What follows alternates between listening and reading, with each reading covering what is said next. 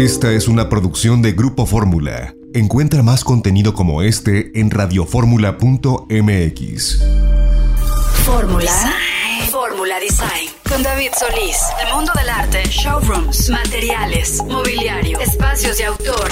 En Fórmula Design. Gran diseño con David Solís. En Fórmula Fórmula Design.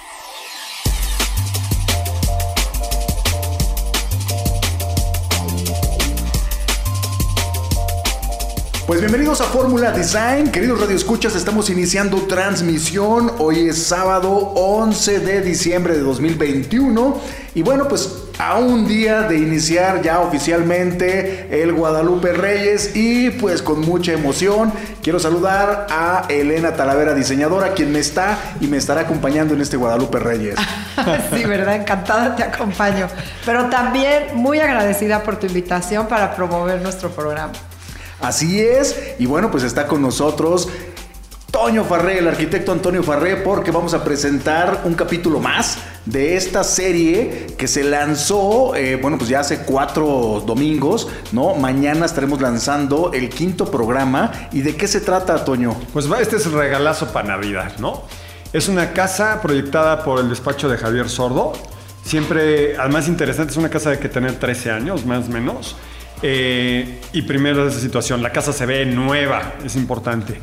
Eh, es una casa que obviamente contemporánea mexicana, pero entender el contemporáneo mexicana de hoy, ¿no? O sea, arriesgada, entender el patio que nos presenta como arriesgado, no el cuadrado ni el circular ni nada, es, es un trapecio, eh, los giros que tiene la propia casa, la forma de que se abre y además se suma que la gente que vive ahí la ha ido, no, yo no diría así mejorando, la ha ido nutriendo a bien esta casa, ¿no?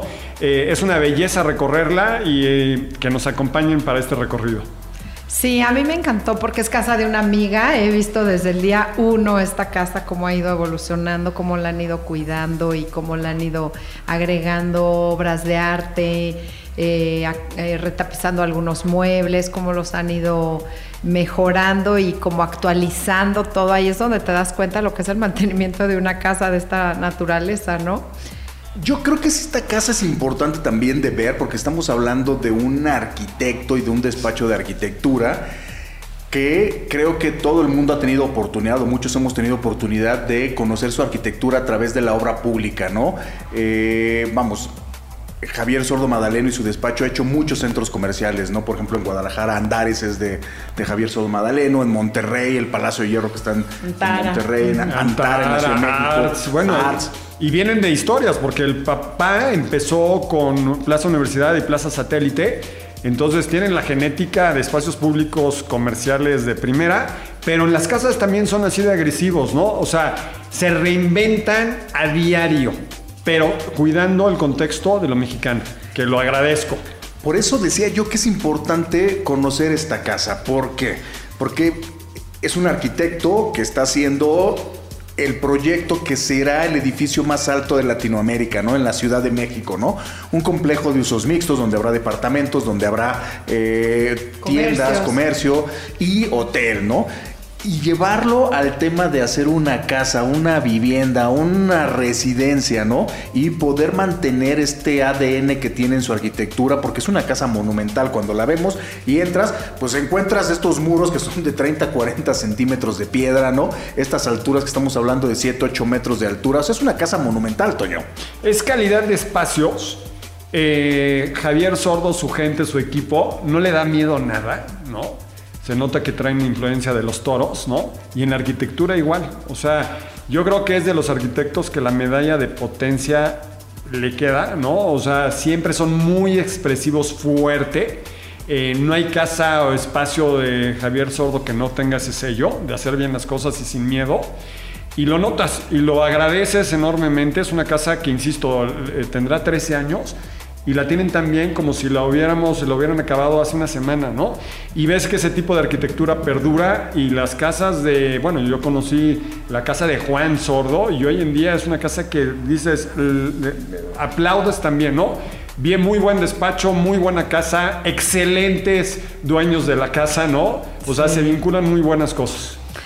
Elena, el tema del diseño de interiores, ¿no? Porque la verdad, cuando estuvimos visitando la casa y recorriéndola, pues tiene muchos espacios, pero todos están bien justos, ¿no? O sea, la parte, por a mí, digo, lo, que más me gustó, tiene una alberca preciosa, ¿no? Y todos los muebles que, que rodean a la parte de la alberca, o sea, cómo se integra el interior con el exterior, me parece fantástico, ¿no? Sí, yo creo que la propuesta de diseño interior es, digo, no quiero ser comparativo, pero es la mejor de todas las casas que recorrimos. Y, y, quiero hacer como englobar que esta es la quinta casa de todas las que, de, de, de, nuestros capítulos es nuestra digamos última casa si es que por ahí eh, tendremos un pilón ten, seguramente vamos a tener sí. un pilón que ahí les tenemos la sorpresa pero como que volteando un poquito para atrás, ¿no? Este recorrido de la arquitectura mexicana, como la arquitectura del arquitecto Farré, del arquitecto Serrano, o sea, como traen este, esta cosa mexicana y esta es una como conclusión muy agradable de esta arquitectura mexicana, la que estamos como tratando de exaltar y, y promover aquí en nuestro programa. Y bueno, pues esta sí remacha con una decoración única y, extraordinaria que, que, que, bueno, pues nos invita a seguir. Elena, en realidad se trata de casas, ¿no? Que son fuente de inspiración. O sea, estamos hablando de una, o sea, de casas únicas, de casas personales, de casas que no se repiten, ¿no?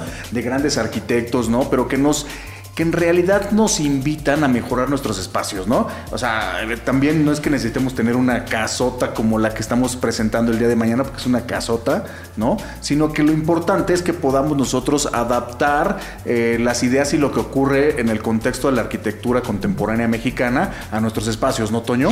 Mira, en México se hace muy buena arquitectura, hay que, para aprender hay que ver, ¿no? Esta casa es un tema importante en eso. Y no, es la, no le importa la escala, la, la escala, el hecho es hacer bien las cosas y con fuerza. O sea, ese es el mensaje que da esta casa, ¿no? Hacer casas también que sean personales, ¿no? Sin que duda. sean individuales, ¿no? Que sean sí. únicas, ¿no? Que tengan sí. un poquito ese carácter, ese ADN de las personas que las encargan. Porque cuando contratas un arquitecto, estás pensando que te va a hacer algo especial y algo a tu medida, ¿no? Eh, mira, qué bueno que tocas eso, porque esta casa de Javier Sordo, eh, Javier sigue haciendo casas independientemente que hace cosas monumentales no vas a ver una repetida. Esto también es para aplaudirse. Hay algunos arquitectos que casi casi tienen el sello de que todas son así y le cambias un poquito. Aquí vas a encontrar, como lo que bien dices, tu DNA para la familia. Punto. No se vuelve a repetir. Y se agradece. Yo, yo sí quisiera agregar que ella, como les decía anteriormente, es una amiga. Y ella, bueno, cuando hemos platicado que yo he escrito libros, ella ha sido una inspiración de estos libros porque es de esas personas que solucionan los espacios en base a la familia, en base a, los invitados que, suele tener, en base a, um, las tareas, los trabajos de la escuela. O sea, como que ha visualizado todos y cada uno de los espacios de su casa con ese sentimiento, ¿no? De dar, de dar. Entonces, eh, bueno, la quiero mucho y, te digo, pues es la inspiración. Es que saben qué tienen que notar y creo que eso se va a ver en el, en el capítulo de mañana. Eh, que otra vez les digo, se, re, se, estrena a la una de la tarde por el Design Hunter, el canal de YouTube. Van a ver los detalles, ¿no? El detalle, por supuesto que la arquitectura es espectacular, ¿no? Estos muros que se mueven y de gran tamaño, de gran formato, pero el tema de los detalles, como bien dice Selena, se ve que, se ve que los dueños están al pendiente de lo que ocurre en la casa, ¿no? Entonces todo está perfectamente cuidado, los detalles de diseño están, vamos, justos. Pudimos entrar hasta el vestidor, entramos a los baños.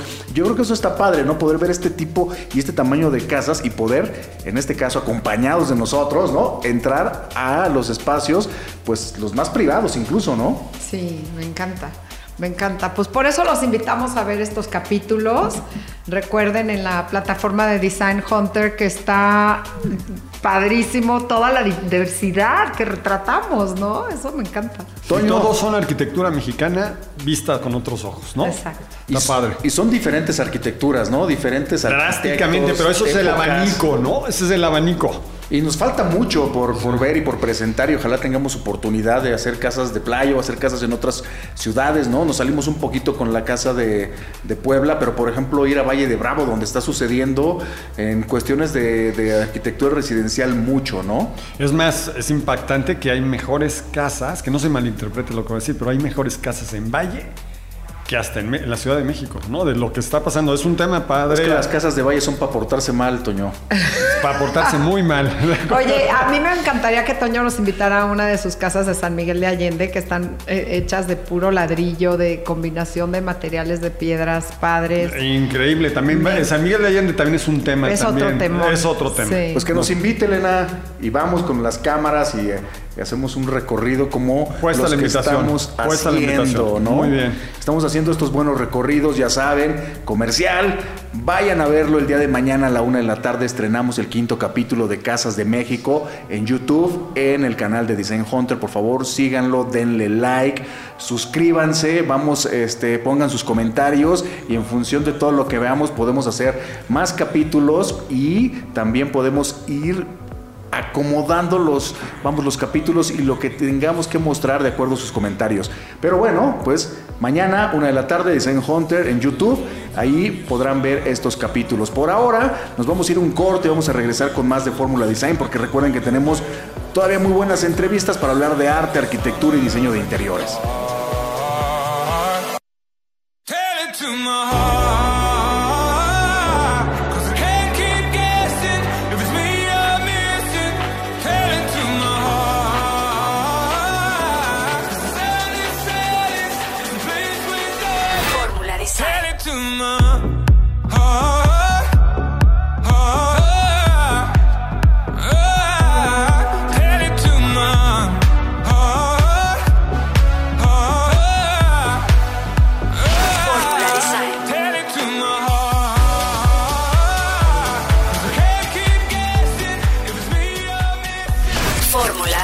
Design. Con David Solís.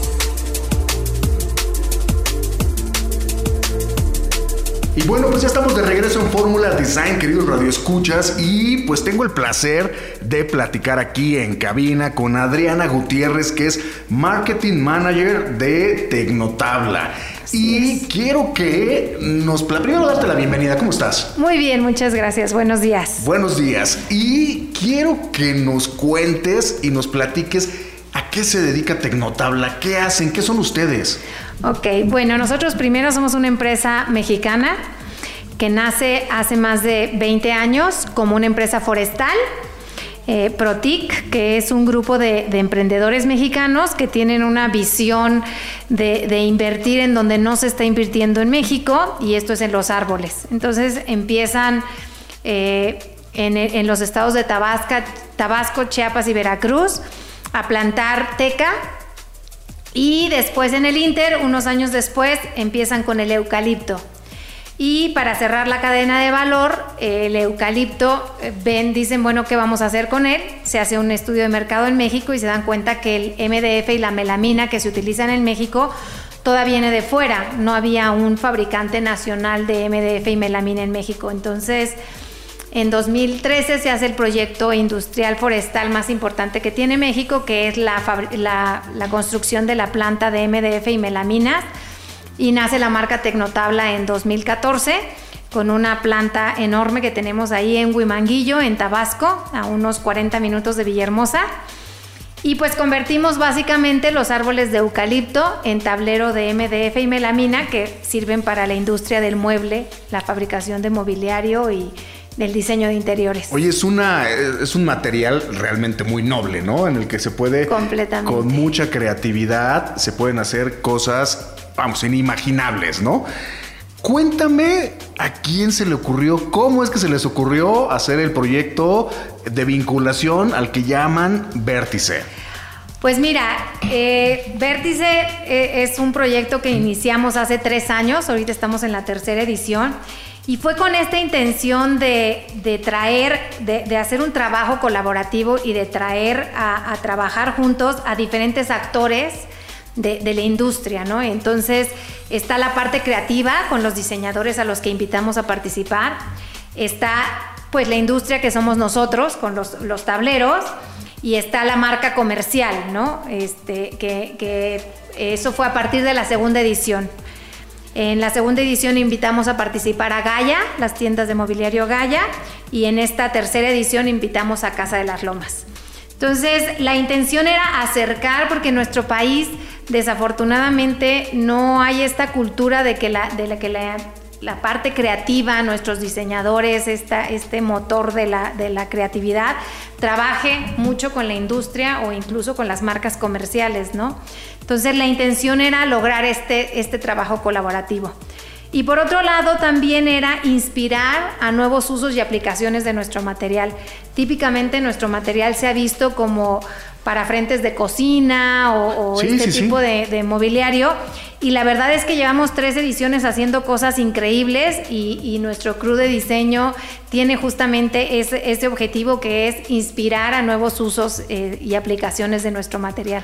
Oye, pues un aplauso porque como bien lo dices, a veces nosotros pensamos en mobiliario y se nos vienen a la mente países como Francia, como Italia, ¿no? Que son los reyes construyendo mobiliario, pero tienen esa vinculación bien fuerte entre el diseñador, el talento y la industria, ¿no? Y también hay que recordar que el talento no se da por zona geográfica, el talento se da en todos lados, ¿no? Así es. Y lo que hace falta muchas veces es este, esta vinculación, este que se empiecen a matrimoniar, por decir algo, ¿no? Entre la industria, el diseño, ¿no? Porque a veces los diseñadores tienen que diseñar, tienen que construir, tienen que hacer el marketing, tienen que vender, la logística, todo, ¿no? Y en realidad es una cadena que involucra o debería de involucrar toda una industria, ¿no? Es que el diseñador en nuestro país se vio en la necesidad de tener que hacer todo esto porque no encontraba eh, to- todos estos actores que colaboraran con él, ¿no? Entonces, eh, el diseñador en México se tuvo que abrir camino y, y convertirse en todo, ¿no? Cuando en otros países el diseñador se dedica a diseñar y es la marca comercial la que distribuye y es la industria la que crea los materiales. Aquí no, aquí ellos andan buscando todo y andan haciendo de todo porque no hay ese trabajo colaborativo, no estamos acostumbrados, ¿no? Y creo que es bien importante y creo que se han logrado cosas increíbles. Nosotros estamos súper contentos con este programa, al que además, a partir de la segunda edición, incluimos a los estudiantes también, ¿no? A las universidades justamente para que las nuevas generaciones traigan este, este cambio de chip y, y lograr que, que ellos, desde ellos, eh, entiendan el valor de, de- de su trabajo y, y la industria entienda el valor del diseñador, ¿no? Adriana, dime algo. ¿Quién es el crew de diseño? El de este año. El de este año. Uy, está 2021. padrísimo. 2021 es Casa Quieta, ¿Sí? Comité de Proyectos, ¿Sí? José Bermúdez, ¿Sí? Andrés Gutiérrez ¿Sí? y Yuscani Alonso. ¿Cómo le hacen para seleccionarlos? Bueno, este crew fue postulado por el crew del 2020. Ah, y el del Sí. 2022 será postulado por el crew del 2021. Así es. Esa es la dinámica, así, Así es. funciona. Así es, Pues sí. qué gran responsabilidad del crew del 2021. La verdad que sí, porque, este, híjole, cada vez tenemos más talento y que superar. Pero en el 20, en el 2020 fue el crew el que nos pidió, ellos nos dijeron, oye, porfa, déjanos a nosotros vincular, digo, postular al, al siguiente, porque eh, ellos entendieron de qué se trataba, conocían perfiles y, como que estaban muy emocionados de que, de, de que los diseñadores que ellos conocían, como que ya decían, es que tengo perfecto en la mente quién encaja en este, en este proyecto, ¿no? Entonces decidimos darles la oportunidad y la verdad es que fue un acierto. Y creo que también va a ser un acierto que, que el crew del 2021 postule al del 22. Oye, y estamos hablando entonces de cada diseñador o cada estudio de diseño hizo su propia colección. Sí, Entonces hablamos de cinco colecciones. En realidad no, hicieron un, un área, pero la colección es una sola. Y eso es lo que está increíble, porque desde el año pasado, y el año pasado fue un reto mayor porque estábamos en pandemia y cada quien trabajó por separado, ¿no?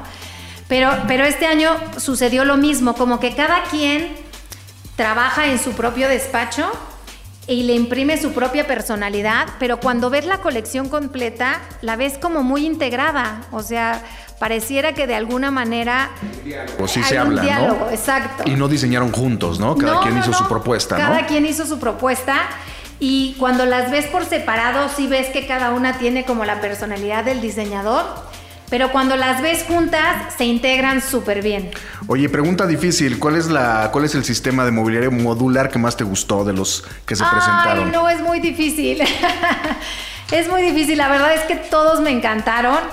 Eh, sí te voy a decir, por ejemplo, cuando vi el de Cuando vi los renders, sí tenía como más mis favoritos, pero ya que los ves fabricados, todos están increíbles. Pero el de comité de proyectos es un, es un mobiliario que en renders no lucía tanto, pero ya que se fabricó y lo montaron, decía, es que es, la, el área perfecta para trabajar en, en casa, ¿no? Es, es mobiliario como de home office y está increíble. Pero todos, la verdad es que todos están muy bonitos, este, eh, cada uno como en su área, cada uno con su estilo. Pero como son diferentes áreas, en realidad no podría tener un favorito. Oye, ¿dónde vamos a poder ver los sistemas eh, modulares? ¿Dónde vamos a poder ver estas piezas? ¿Se están vendiendo? ¿No se van a vender? Sí, ¿De qué se trata? eh, en esta ocasión la, la colaboración fue con Casa de las Lomas, como la marca sí. comercial. Ya los tienen ellos exhibidos en, en su sucursal de ahí de Paseo de las Lomas, ok. Eh, a unas cuadras de Prado Norte. Sí, sí, sí, Ahí lo ubico están. perfecto. Y está increíble, la verdad está súper bonito. Lo van, a, lo van a vender en tienda física y lo van a vender en Online. en e-commerce, sí. Perfecto. Sí. Oye, pues está con nosotros también en el, en el estudio. eh, vamos a platicar porque hablamos de toda esta industria. Está José Bermúdez, ¿no? Es. Que nos va a contar un poquito acerca de la parte, pues ya de, de- de arrastrar el lápiz, de la creatividad, de la inspiración. José, ¿cómo estás? Muy bien, muchas gracias. Oye, vamos a tener la oportunidad de platicar contigo después del corte, pero me parece que el tenerlos juntos y el poder platicar al mismo tiempo también con los dos habla de eh, que se pueden hacer muchas colaboraciones, ¿no? Que la idea es sumar. Así es. ¿No? Y pues enhorabuena, muchísimas felicidades por el proyecto. ¿Dónde podemos ver más de lo que hacen ustedes de Tecnotabla? ¿Dónde la gente conoce un poquito más de la marca? En nuestra página es www.tecnotabla.com y en nuestras redes sociales estamos en Instagram, en Facebook y en LinkedIn Como Tecnotabla, ¿no? como Tecnotabla. Así es. Pues Adriana, muchísimas gracias por contarnos un poquito más de lo que hace Tecnotabla y por supuesto de hablar de este proyecto Vértice 2021 y pues invitarlos a que vayan a ver las piezas y vayan a ver y que nos digan también, ¿no? Que nos digan cuál les gustó más, ¿no? De qué diseñador, por ¿no? supuesto. En gustos hay colores o para gustos hay colores, entonces, y cada uno tiene a veces su estilo personal también, ¿no? Así es, así es. Adriana, pues muchísimas gracias. Gracias a ti. Vamos a ir un corte, por supuesto, y vamos a regresar para platicar con José Bermúdez acerca de este proyecto que es Vértice 2021, pero va a ser después del corte. Slow. I fall behind. The second hand unwinds. If you're lost, you can look and you will find me. Time after time. If you fall, I will catch you. I'll be waiting. Time after time. Fórmula Design con David Solís. Y bueno, pues ya estamos de regreso en Fórmula Design, queridos radioescuchas. Y pues en el bloque pasado estábamos platicando justamente con Adriana Gutiérrez sobre el proyecto Vértice 2021, que es un proyecto de colaboración entre la industria y los diseñadores. Y tengo oportunidad y el placer de saludar y de estar aquí con José Bermúdez de Estudio Bermúdez. Y es un diseñador industrial, pues aquí basado en la Ciudad de México, pero que ha tenido exposición y colaboraciones pues en otros países como Brasil, como Italia, como Nueva York, como Colombia, como Suecia. Y has trabajado también de manera colaborativa con otros diseñadores en otras partes del mundo. Y abriste Abriste tu estudio aquí y pues estás ahora colaborando en este proyecto de Vértice. Cuéntanos un poquito acerca primero de tu estudio, José. Bueno, pues muchísimas gracias obviamente por la, por la invitación. Eh, de verdad a mí me, me entusiasma mucho poder platicarles un poquito más como de quién soy. Este, pues yo tengo un estudio que se dedica a hacer actualmente mucho mobiliario. Eh, hacemos también objeto e interiorismo. Este como último es un poco más reciente, pero me gusta mucho poder traer todo lo que yo diseño a un espacio, como para justamente poder complementar bien los espacios. Ya llevo un poquito más de cinco años trabajando con mi propio, con mi propio estudio. Eh, me inspira muchísimo el diseño japonés, el diseño escandinavo y eso es algo como que me gusta como firmar en mis, en mis objetos.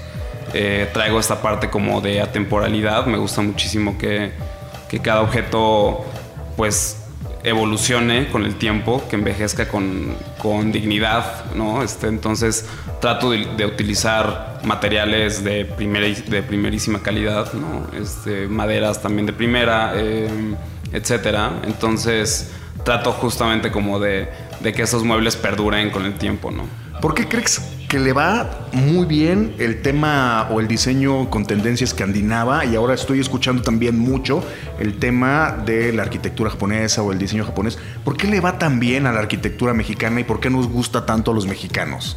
La, el, te- el tema como de El arquitectura. tema como de arquitectura japonesa, como del diseño japonés, como el tema escandinavo. ¿Por Eh, qué nos gusta tanto? Pues es que yo, yo siento o considero que es esta parte como de.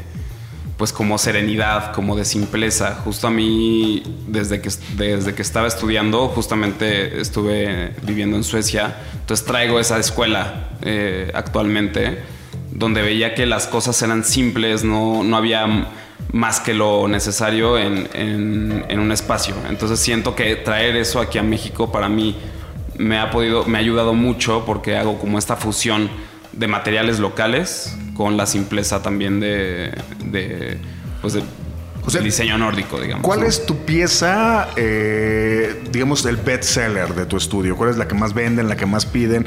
No te preguntaría por la que más te gusta, porque a lo mejor la que más te gusta no es la que más vendes. Cuando yo he hecho una portada y la que más me gusta a veces es la que menos vende. Sí. Pero bueno, Sí, te entiendo, ¿cuál, es, te cuál es el best seller? Pues a mí ahorita, este, para mí yo podría decir que una silla, que es la silla torso, o incluso también un comedor que tenemos que se llama Zungari, que mm, también es un, un mueble súper bonito, como muy simple, ligero, ¿no? Cuéntanos cómo surge esta colaboración con Casa de las Lomas, con Tecnotabla. ¿En qué momento eh, y por qué decidiste decir sí, voy, le entro, quiero hacerlo? Pues eh, justamente recibí una, una invitación de una gran amiga, entonces me, me platicó muy bien, también pude ver los resultados de la edición pasada, justamente, entonces como que eso me emocionó mucho el poder decir de una vez, o sea, le entro eh, totalmente. Y aparte después de ver también el crew con los que, con los que iba a compartir eh, estos momentos, pues son diseñadores que a mí me gustan mucho, los admiro mucho y he crecido con ellos, ¿no? Entonces... Oye, hay algo interesante y es el material, ¿no? Eh, cuando viste el material, cuando ves las posibilidades que tiene, ¿cómo es tu proceso de diseño? O sea, que dices, oye, tengo que ir por acá, ¿no? Porque al final, digo, los materiales tienen cierta, ciertas características que pueden ser de plasticidad, de dureza, de, ¿no? ¿Qué pasó aquí? ¿Cómo dijiste, oye, a ver, vamos a estudiar el material, vamos a investigar y esta es la propuesta?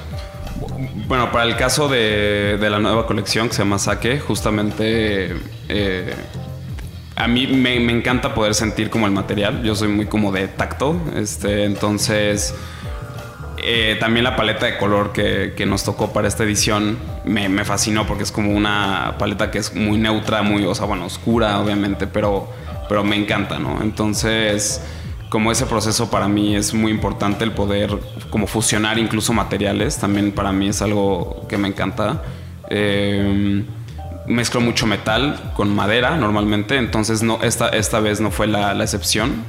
También tuve la como coherencia de poder hacer eso con, mi, con esta nueva pieza. Metal con, con los tableros de, ¿Y de qué es, Tecnotabla. qué- qué es la propuesta? ¿Qué es lo que hiciste? Pues eh, a mí me tocó el área de comedor. Eh, en esa área me enfoqué mucho como en esta parte de que el usuario pueda como vincularse con los muebles. Yo soy muy... eh, eso es lo que trato también de expresar mucho en mis muebles. Que el usuario pueda como que encontrar ciertos detalles en el mueble, este, pequeños como detallitos que pues igual uno a simple vista tal vez no los ve, pero me gusta que el usuario también sienta ese como, como, ¿cómo se puede decir? Como... Es eh, una emoción, o sea, al final también, ¿no? Sí, y es un tema de conversación, ¿no? El Claro. mueble mismo. Digo, hay, hay a quien el mueble le funciona para lo que le funciona, ¿no? Pero hay personas que estamos un poco más clavadas en el mundo del Es- diseño o personas que son más observadoras que dicen, oye, ¿qué onda con este piquito aquí, no? Es que yo, por ejemplo, yo, yo voy muy en, en la- entre- contra la corriente de, de hacer como el mueble, solo diseñar por diseñar. ¿no? Normalmente, de hecho, cada vez que yo diseño un mueble, le pongo una, una historia detrás de cada mueble. Entonces, en este caso, pues justamente quise traer esta parte como de la arquitectura brutalista, en la cual me enfoqué. Este y poder resaltar los, los cajones, los módulos, ¿no? Que cada módulo lleva una especie de... tiene una, una función diferente. Oye, ¿qué tan difícil es contratarte si alguien eh, de repente nos está escuchando y está haciéndose un, un restaurante? A ver, el tema, por ejemplo, de los restaurantes ahora con la pandemia, eh, pues los restaurantes crecieron hacia las calles, ¿no? Crecieron hacia afuera y de repente pues nos damos cuenta que el mobiliario, pues a veces no es el más cómodo ni es el más óptimo, ¿no? ¿Qué pasa? Es, tan- es difícil, por ejemplo, que alguien llegue y te diga, oye, quiero que me hagas mis sillas, quiero que me hagas una propuesta. Es costoso. A ver, ¿cómo, cómo es el proceso con un cliente? No, para nada, o sea, al contrario. Yo siempre, yo siempre soy muy abierto, me gusta mucho como que analizar la situación, encontrar las necesidades de- del usuario, preguntarle, como que clavarme mucho en, en qué es lo que están buscando realmente, ¿no? Y poder también... Y eso me encanta, o sea, como que empaparme en el proyecto, tal cual. Eh, desde el primer día que nos conocemos hasta el último día que es la ejecución del, del- del proyecto, ¿no? Pero es muy, realmente es muy, muy fácil. O sea, me, normalmente todo es por correo o por Instagram también. De hecho, me han contactado varios clientes y afortunadamente así ha sido. ¿Cuál es el Instagram? ¿Dónde te podemos este, localizar? ¿Tienes la página de internet? ¿Tienes algún showroom? ¿Hay algo así donde podemos llegar y Eh, ver? Actualmente ya, ya tenemos un espacio en el centro, en el centro histórico, este, en la calle de Regina, 49, para también cuando gusten eh, nos puedan visitar. Y también eh, está mi página de internet que es jose-mediobermúdez.com y en Instagram está Estudio Bermúdez sin la E al principio. Estudio Bermúdez, ¿no? Estudio Estudio, Bermúdez. con la S empieza Así y es. ahí podemos ya contactarte y ver un poquito más. Yo estoy viendo la página de José Bermúdez y la verdad es que hay piezas, como bien lo decías, con líneas muy puras, ¿no? Son Sí. piezas que eh, pues con el paso del tiempo no, vamos, cuando el diseño se complica y empieza a rebuscarse, muchas veces pasa de moda rápido, ¿no? Cuando las líneas son puras, son limpias, en ese sentido duran muchísimo tiempo, ¿no? Justo, justo eso traté de hacer con, la, con esta colección de eh, saque, que es eso, o sea, traer como esa parte como de, de atemporalidad en esas piezas y que nunca estén, nunca pasen de moda. O sea, que Oye. pueda- y cualquier, lo puedas poner en cualquier espacio y funcione. Oye, y en este caso, eh, Tecnotabla da para durar a lo mejor 10 años. Sí. Sí, sí, sí. La- el, el- El material eh, como tal. Sí, por supuesto. ¿Sí? claro. O sea, son materiales de 100% de calidad, sustentables. Entonces, por supuesto que... que ¿Te gustó eso- trabajar con la marca? Por supuesto. Sí, claro. Sí, sí, sí. ¿Vas a seguir, por ejemplo, en tus, en tus siguientes eh, proyectos utilizando la marca? Seguramente porque no- normalmente, bueno, yo, yo, como puedes observar ahí en la página, utilizo muchísimo maderas este, sólido. Sí, sí, sí. Madera sólida. Aquí. Este, y este primer acercamiento con justamente con estos tableros, eh, lo mencioné en algún momento, eh, me da como que esta apertura de poder también, este, pues, encontrar nuevos proyectos con este tipo de materiales. ¿no? Es una pequeña, digamos que es una pequeña evolución, una pequeña revolución cuando vas este, experimentando con nuevos materiales Sí. porque te abre la posibilidad de las futuras colecciones hacerlas pues en esa evolución, ¿no? Sí, también. Y en costos también, finalmente, también ayuda muchísimo. Es, hay que, hay que pensar siempre que tenemos que buscar el mejor valor por nuestro dinero, ¿no? Si es con diseño mexicano, buenísimo. Si es que además ese diseño mexicano tiene materiales mexicanos, doblemente buenísimo, porque para mí se va completando todo, todo, todo el círculo de lo que buscamos, ¿no? En, una, en un buen diseño y en una buena propuesta también, pues dentro de la industria, ¿no? Generar trabajos, todo lo que conlleva, ¿no? Pues muchísimas gracias, José. No, de nada. Por Muchas contarnos- gracias por, por, la invitación. No, pues muchísimas gracias por contarnos de este proyecto. Por favor, sigan a José eh, Bermúdez en el Instagram, ¿no? Como Estudio Bermúdez, ¿no? A nosotros vamos a estar posteando algunas imágenes también de los de las colecciones que se hicieron para Vértice 2021 en nuestro Instagram, que es Design Hunter-MX. Y seguramente también tendremos una historia en nuestra próxima revista. Pero ya saben, nuestra próxima revista, pues sale la de diciembre y luego ya sale la de eh, febrero. Entonces vamos a descansar ahí nada más en el mes de enero. Pero retomamos y vamos a tener, por supuesto que sí, toda la colección de Vértice 2021 más adelante. Muchísimas gracias. Vamos a ir a un corte y regresamos para más de Fórmula Design. I put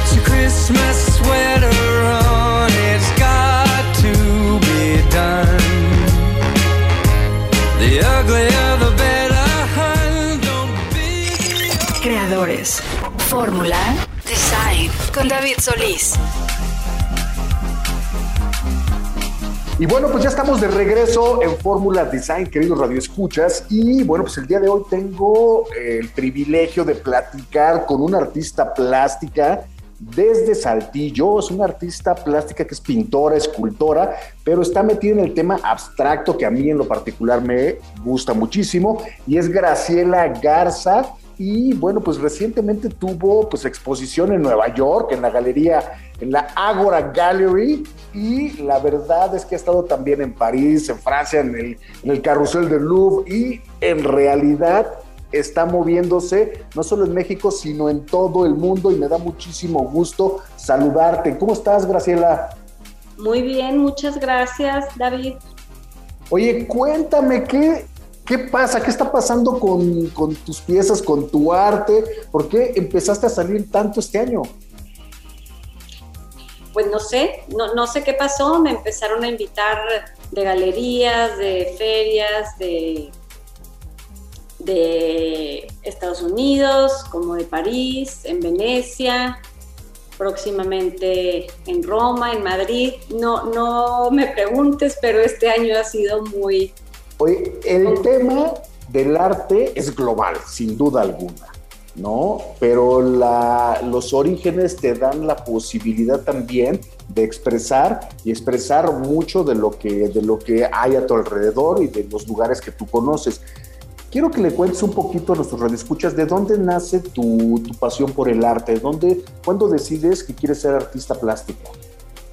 Bueno, yo siempre desde muy chica me encantó todo el tema del arte, la pintura, básicamente.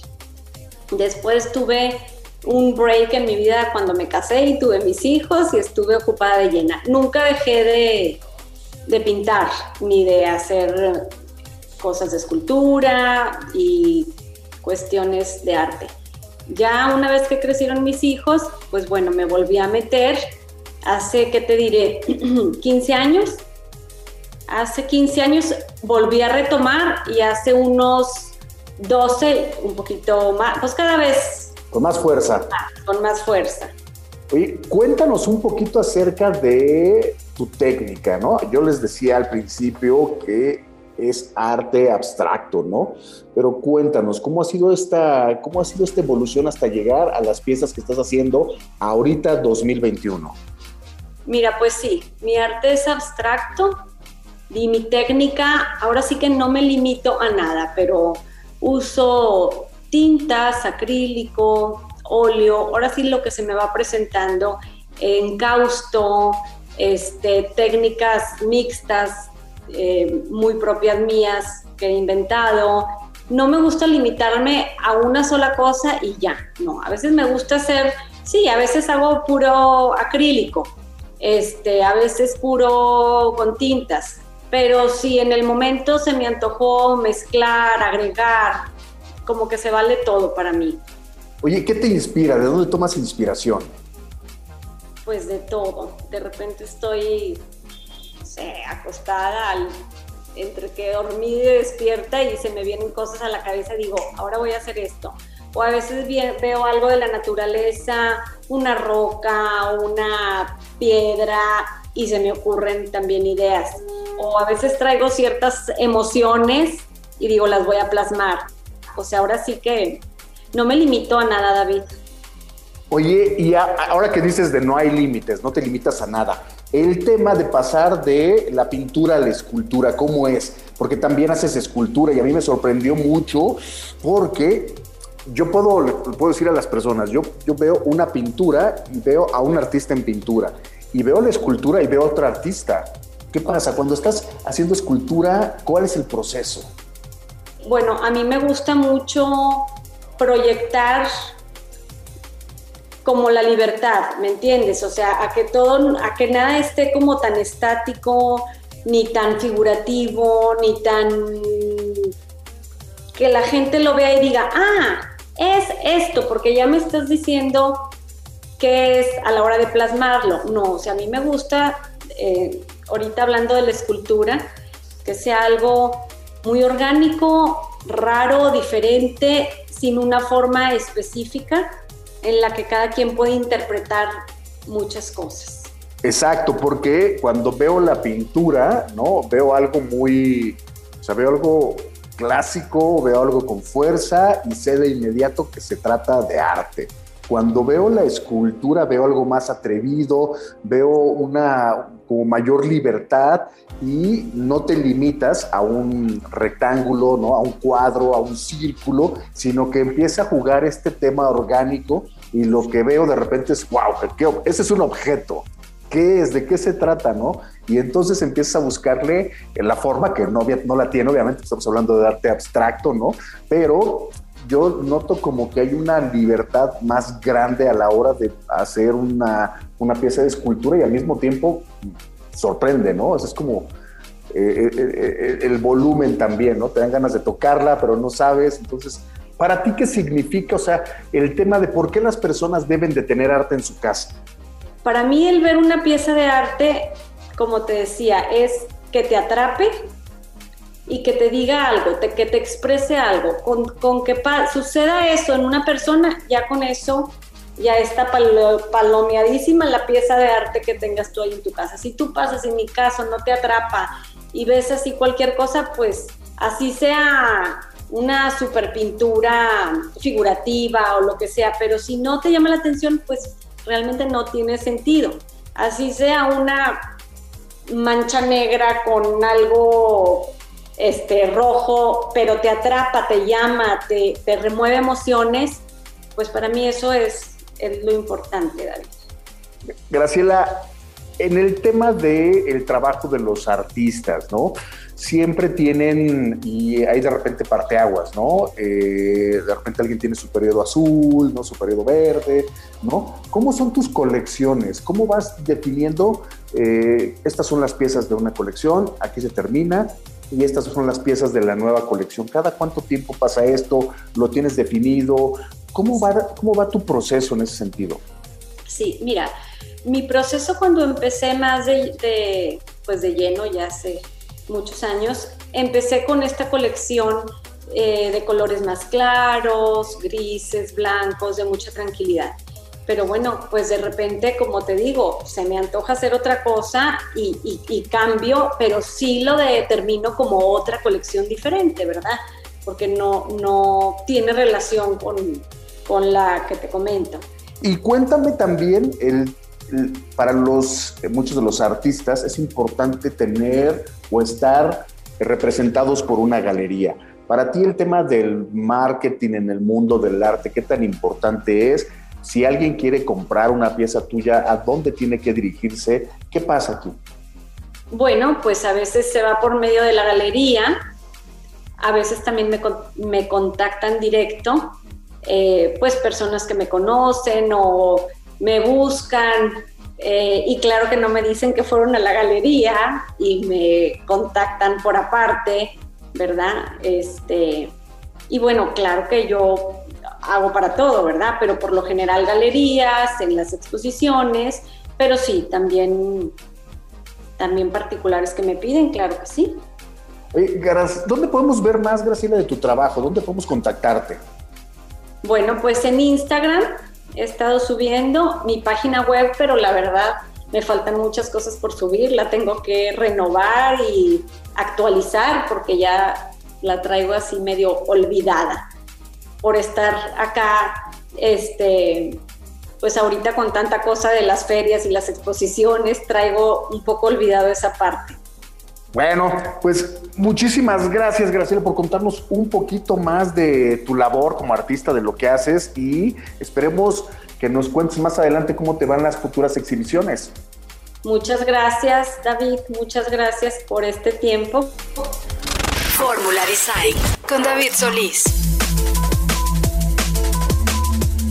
Y bueno, pues se nos terminó el programa de Fórmula Design de esta semana, queridos Radio Escuchas. Muchísimas gracias por escucharnos. Y bueno, pues los invitamos, los invito a que nos sigan en nuestras redes sociales, que es arroba Design Hunter, que compren nuestra revista, está en todos los kioscos. Y por supuesto que nos sigan en nuestro programa de YouTube, que sale todos los domingos a la una de la tarde, mostrando casas de México, casas espectaculares. Y bueno, no me queda más que agradecer en la operación técnica a Flavio Reyes en la asistencia de producción a Jaime Ruiz y en la producción a Alan Ferreiro. Soy David Solís.